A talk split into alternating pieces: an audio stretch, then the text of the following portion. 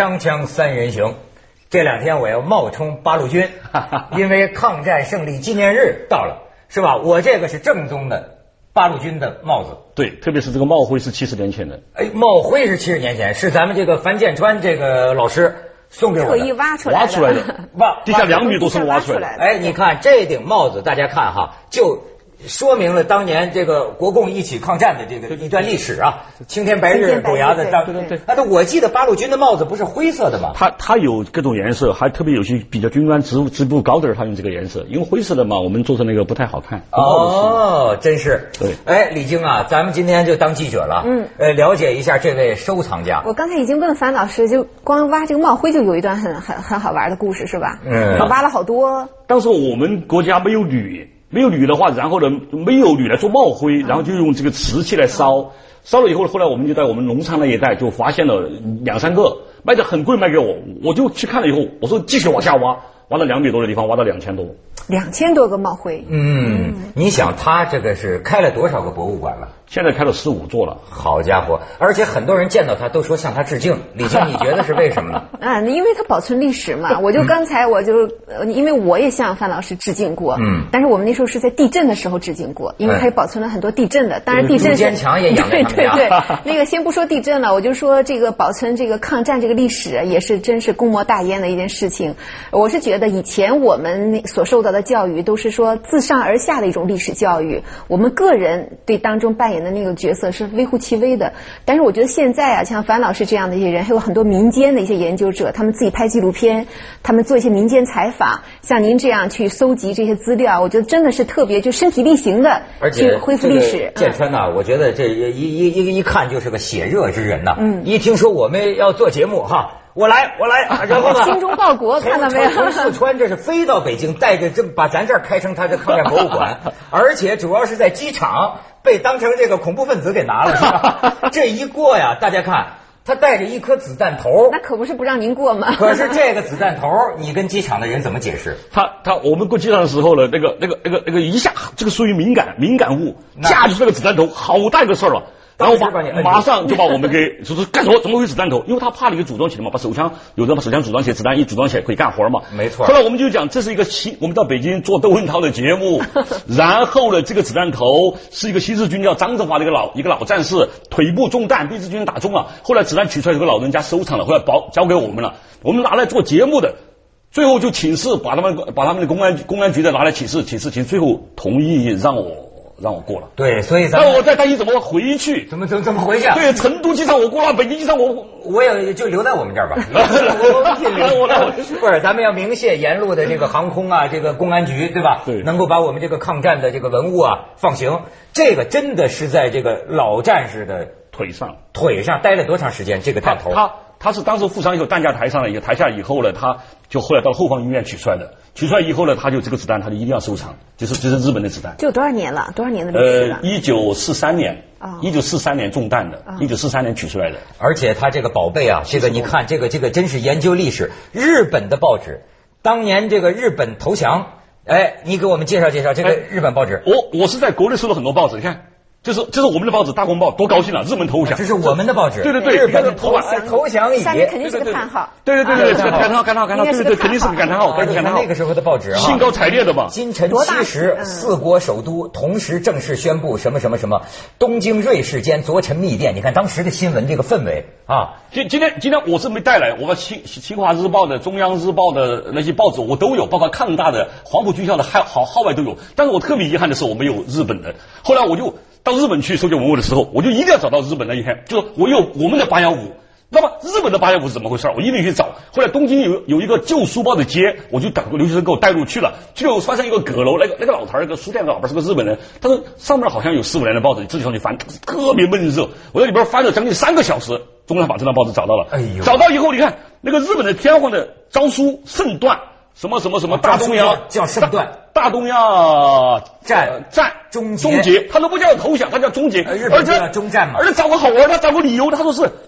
新爆弹太厉害了，就说原子弹厉害了。我不是像你，你你我我是打了这么多年，我撑不住了。我是原子弹厉害，他找个理由。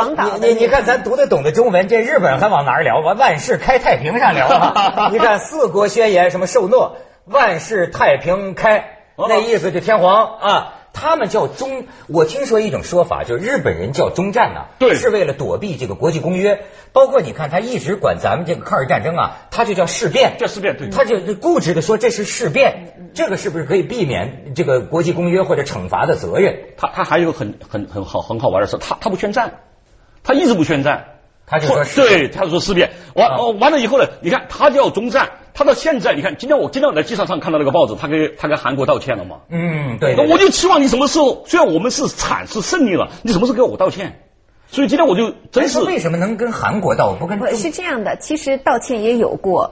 嗯嗯，他那个以以前的他叫呃，我忘了是叫村山富士吗？还是我记不清，我可能说的不准不准确。他其实是那个道歉是有过，当然他这次是为在韩国的殖民统治道歉。那所以还是咱们这儿这个霸占统治 不，他他相对很正式，这个对对非常正式非常正式的。我看到是那个走向，然后一个一个台子的报对所以这次影响还挺大的，嗯，所以哎又掀起了我们这一轮的这个神经的这问题啊。哎，还有你瞧瞧这个，好家伙宝贵了，何应钦，何应钦签签字的是吧？对这个是中国战区日军投降签字仪式，这是何应钦发的这个这个请帖请帖，他是请谁呢？这他请一个叫约翰加德勒的一个少校，这个少校是新六军的一个联络参谋，然后呢，请这个少校参加。这个少校呢，后来就把这个情节就带回了美国，他是美军的一个少校。带回美国以后呢，在后边还胜利这个胜利，哎呦这这这是这中英文的嘛。带回美国，这个人这个人后来在家乡当了九年的市长，最后因为我建了个原华美军博物馆，他的儿子专程送一批文物，把这件文物交给我。当时我看了以后，哎呀，特别震撼。马上国家文物局打电话，国家文物局的专家来一鉴定，这是国家一级国宝。国宝啊，国宝。哎呦，国家拿拿拿拿拿拿拿一级，哎呦，拿着国宝。当时能够出席这个仪式的人不多，对能够留下这个情感人更少。你知道吗？就是关于这个投降仪式，就是我这边也有采访过一个故事，就是我采访过一个老兵叫赵振英，您校兵可能是宪兵营长。他当时是这个负责这个警卫的一个营长。然后他现在就住在北京，就最有意思的是，我采访他的时候，这个老先生就是后来他们家里人都不知道他参加过这个仪式，因为他后来当然那批人不马上就参加到东北去打内战了，然后都变成都变成俘虏，嗯，然后所以他后来呢，因为可以理解的他的那种经历，所以他只字不提他在国民党的这段经历。后来呢，他是家里人怎么知道？他有一次看电视就讲这个受降仪式，他看那个照片，然后他就很偶然，他说我也在那儿，他儿子就觉得他胡说，说怎么可能呢？然后呢，但是。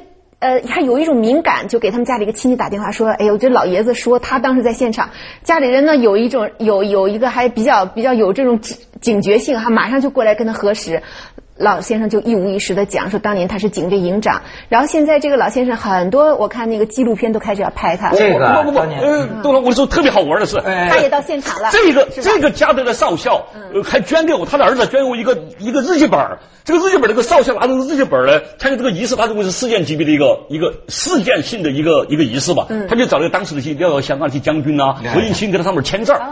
就居然他那个少校，你那个赵少校啊，他是少校，这个美军也是少校，居然那个赵少校就在我那个当时这本子在我那儿，那个少校的本子上也签了名字，而且给他留了他的通讯地址，当时没有电话，什么电传啊、email 都没有，留的什么呢？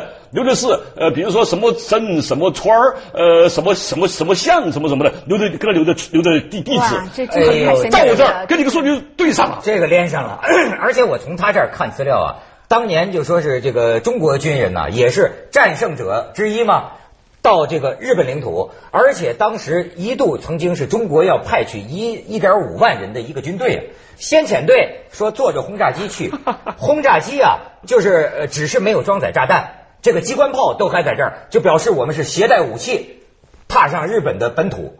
但是呢，最后折腾了半天，好像咱们中国这一万五千人，后来又忙于打内战了，就就又不去日本了。就本来我们要武装驻军日本，对，他这个就是那个当时把把几把几个是抽调这个军人，就是有小学的三年级的水平的一军人，个子比较高的，像我这样的比较帅的啊。然后呢，去年叫模范医师，然后就准备去占领日本，然后这是盟军的任务，然后蒋介石跟盟军谈，就说你得给我钱呢、我没钱呢、你那个军费给我都谈好了，然后就谁去了呢？就这位这位上校，这位上校廖继威上校，这这是他老年的照片。廖继威，对，他的上校，他他，你看，这有个铁证，这是国家一级文物。你看这是什么呢？他刻于东京的一个印章，他是上校，他带了个先遣组去干什么呢？他说真正的中国军人，真正的抗着机枪、卡宾枪，在日本耀武扬威。说他跟我说的，他说，呃，坐黄包车，老子那个日本那个黄包车可以踹他，进饭馆吃饭，想买单就买单，不买单就插他耳光就走。还还还还还还有些事儿不好说了啊。然后然后然后这个特特特他把这个章给我了，国国家公安局说。我们真正的占领日本没有任何文物了，这是唯一的一件。他在东京刻的章，这是一段特殊历史。刻于东京，这是纪念中国派驻日本的军人，他在日本买，就就是他当时是职务是上校，而且这是东京帝国大学毕业的，是个是个中国的一个日本的一个战术的一个研究，一个一个一个一个专家。所以派他去，我就看他的这见闻呐。当时日本这个投降啊，全国一片愁云惨雾啊。这个在街上啊，你说这个战败者呀，男人。见到这个日美国军人也好，中国军人也好，都不敢正眼看。是，女人就是匆匆小步走，鞠躬就就这么走。然后你说这可惜啊，他不懂书画，他为什么弄了个这个？你像日本那个时候，那就是卖就穷的，他到一个日本的这个人的家里，那个日本收藏很多中国书画，他请人去看，都是都是真品呐，中国真品。但是当时他也不太懂，就没买。所以后来他就做了一个，他他就在日本买。可可让这个就当时反映这个日日日本这气氛，咱们先去一下广告，好啊，这叫机关炮，锵锵三人行，广告之后见，好。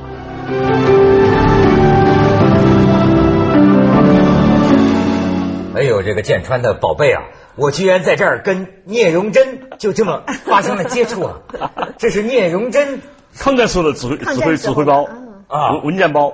这个为什么不是伪造的呢？他他这样的，我我我我跟这个师大元帅的后代，是个大将的后代，还有上将后代，我老是找他们要东西嘛，就包包括包括周秉德啊，包括这些，包括包括李敏这样。后来呢，我去到到列列中将家里边，他他老公是上将嘛，丁文高上将，他家里边待得很晚了。他就要送客了，说建春他聊的差不多了，你该走了。我说我不走。他说为什么？我说你没给我东西啊，你原帅东西没给我，我没法交代抗战博物馆。您这倒挺直接的。他说有你这样抢人的吗？我说你必须给我。后来他就磨蹭磨蹭半天，把这个包给我了。我看了半天，这个包是老的啊，是老包。他说我是什么时候用的？我说比建国后用的还是抗战用的？抗战用的。我说不行，大姐你是中将，你给我写个东西。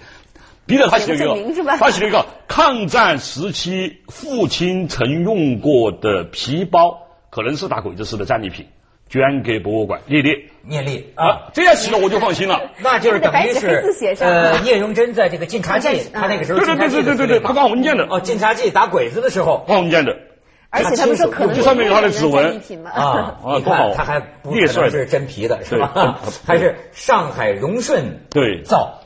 是吧？对。哦，那哎呦，这是真是这个，当时啊，你觉得像是咱们刚才讲到的这种这个日，你这里头有有国军的，嗯，也有共军的，啊，也还有这个日，还有日军的，还有汉奸，还有汉奸的，对，还有美军的，他是什么历史的痕迹都收藏？对对对对对，因为我是建馆，就是现在已经已经建了一个共军馆，建了个国军馆，建了个川军馆，建了个美军馆，还建了个战俘博物馆，还要正在建汉奸馆和侵华日军馆。是建七个博物馆。可是，那您这些材料，您这些就原始的资料都要上哪去去？呃，还是要去买。你比如说，最近我到腾冲去，腾冲，腾冲去就是那个什么，我就觉得那个那个那个那个那个那个那个那个日军啊，日军是那个太残忍。那个那个腾冲那个，当时我想去采访一个一个一个老人家，他们告诉我一个老人家照片传给我，那个老人家就不长胡子，说话女声女气的。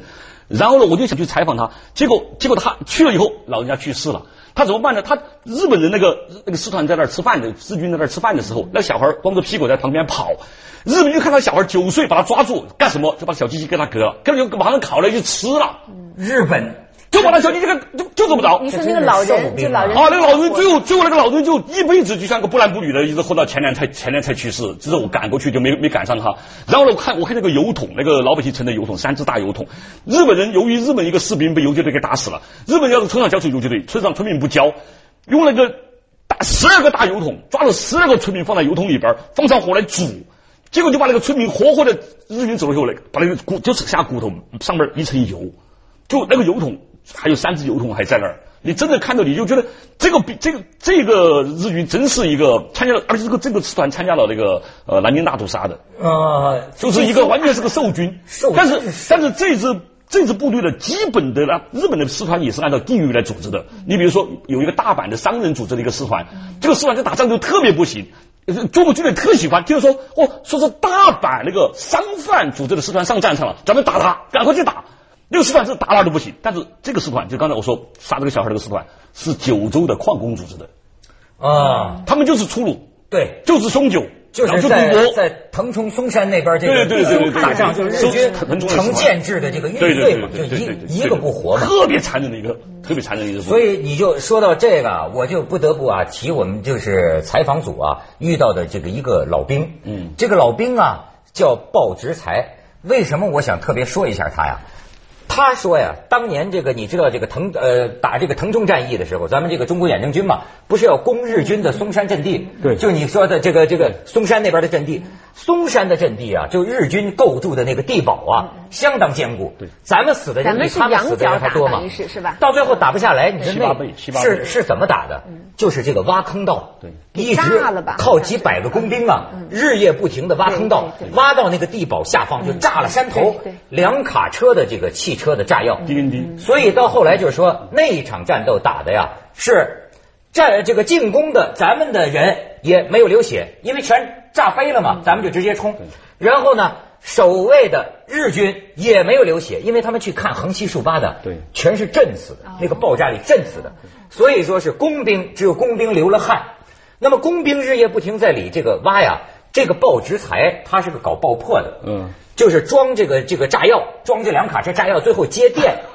这个摁动电钮是工兵营长，进去这个接电呢，就是这个爆直才。哦但是到后来呢，这个鲍直才啊，当然也是他也是就像咱们说的，南战了很多时候参加了这个这个国国共之间的战斗很多历史不好提。后来就去了台湾，这个老兵一直也没有娶亲。嗯，到后来啊，在北京有人说给他一个媳妇儿，那北京那个老伴儿啊，跟他一块儿在台湾生活了九年，但是到后来呢，是在北京这儿因为什么搬迁呢，还是拆迁什么得了套房子，这老两口啊又回到北京，他们现在就在北京。但是为什么我们采访组就接触他的这个故事啊？这个这个这个老兵，现在两口子，呃，这个他的妻子吧得了癌症，得了癌症，这个这个医疗费用啊，嗯，也很受不了。而且他自己这么大年纪，需要请保姆照顾他，所以现在的这个生活呀，陷入这个困难。所以我们节目组的说，能不能在节目里跟大家讲一下这个鲍直才？我想有很多像这个建川这样的热心对。人，如果大家想关心他们，想对他们提供帮助，我们在《锵锵三人行》的这个微博里啊，公布了他们更详细的资料和他们的联系方法，大家可以直接跟他们他说这种故事啊，其实我有一个这个有一个就是我川军，我有个川军抗战馆嘛，他们有一有一有一队川军，他们在十八岁时候结婚，结婚以后三天，新娘待了三天，然后男人上战场打日本，打日本一打就打就打到台就跑到台湾去了，然后这一下就是几十年没见面，一样一只结婚只三天。实际上见面都不相识了。后来这个人是这个这个这个老兵是四川的重庆人，就是老大四川现在的重庆人。回了重庆以后征婚，征婚变成个这样一个老伴儿，一见面一谈哪个村哪个村一谈原配我天，原配我们去采访他啊我们采访他，他两口子那个老老伴儿男的到现在是上厕所的手牵着手。他说我们结了婚三天，婚三几十年，结了之后再一天再一秒都是珍贵的，那都手牵着手。我们采访他的时候都是牵着手进房间拿东西，牵着手回来，哎呀，真是。所所以啊，其实就说，其实我也对对，我我刚才想讲的就是这个，就是我们纪念，我们就是去去回顾历史，最重要是什么？就是一方面，真的就是说我，你像您刚才讲的日军的那种凶残，我们难道仅仅是为了让别人知道他们凶残吗？我觉得不是这样，就是想让大家知道，就是人性有的时候会就会凶残到那种，你现在让日本人。来看，他们可能也不能理解，嗯就是他们的父辈、他们的爷爷辈怎么会就是丧失人性、丧失到这种地步？就是我是觉得更就是更大的意义在于想，就是就是人人性的有有的时候在失去理智的时候，都会到那种程度，所以我觉得这是更大意义上，就我们在反思战争的战争当中啊，这个人的那种，你像你刚才说到这个战争机器一开你说到这个日本这个呃日本这个投降，你就想人性丧失啊，当时跟禽兽一样啊。但是的，就是有一个日本老兵，到后来在演讲里，我看一个叫萨苏的人，他写过这个文章。他呀是当年在东北，这个这个关关东军不是被苏军给给都给俘虏了吗？他是在中途啊逃走的，逃走啊。要问他，就说你当时为什么逃？这个这个老日本兵，他老是不肯说。原来这个里边啊，就有很多回忆。比如说，当时苏联红军就从这个北北边过来的时候，日本人那种就就最后灭绝啊，就是有个中国农民，就平常跟他们还有些来往，去看，发现日本人呢拿着枪把自己的老婆孩子一一对儿一对儿一对儿一对儿全全打死，然后把枪给这个中国农民，说你开枪打死我，开枪打死我。就是那个时候，日本就是这种玉碎玉碎，对就全死了。就是他们自己到最后也是一种人性最后的那种崩溃了崩溃、疯狂。所以这个就更让人感到这种战争的这种悲剧啊。对，所以我收藏战争呢，我是这样的，我还是一个口号，是为了和平收藏战争。是，哎，对对，我觉得这个这个高度就比较高。其实，其实我我跟日本老兵是朋友，他们为什么跟我很真诚的交往？他们把他们把他们的那个杀人凶器，比如说指挥刀，他们的中印地图，不断的到成都、飞到成都来给我鞠躬，给我给我呃捐给我。他们也知道我这个心情。你知道有个有个日本老兵啊，他就说呀，这个投降就是八月十五号的那个时候，他们突然听到这个消息啊，他有点傻。他傻，他就瞎溜达，溜达到附近的村儿，看见一个老农民正在吧嗒吧嗒叼这个旱烟袋嘛。他记得正是几天前，他从这个老农民家把所有的粮食都抢走。那个时候，这老农民死拽着最后一袋粮食不放，他一脚就把这老农民踹翻了。对。但是现在这个时候，他就站在这个老农民面前，不知道说什么。对。后来就说：“我们打败了，你们打赢了。”然后这个老农民就抽旱烟袋，跟他说了一句很朴实的话，说：“哦，你们打败了，那你就可以回家了。”他这个老兵后来说啊，终生难忘。他说，就当时这个中国老农民说这句话的时候，他觉得我第一次觉得我重新又回到了一个人。对他，他这是中国人的这种这种这种这种民族性。你比如说，就是呃以以德报怨，最后你看一百三十万日军投降，全部送回去。沿途给你烧开水，给你做饭，每个人还可以带多少多少斤粮食，带多少钱钞票回日本。没有这样的事儿。你看那个日日东呃苏联红军把那个有的关东军给搞到那个远东，那个折那这个折磨死一半儿，那个当苦力啊。对，当苦力。就中国人就是这个，我觉得我不知道是好还是坏，但是呃欧洲不这样。你看那个以色列，嗯，他现在还在抓纳粹，一百岁的纳粹照样杀，以眼还眼，对，以牙还牙。对，这个我们就是以德报怨，就是说呃息事宁人，呃你以后别打我了，别打我了。我不是我就是我也不想同情我，我说是他打了我就打他好，还是他打了我我就说你别打我了好，我这这这真是这个。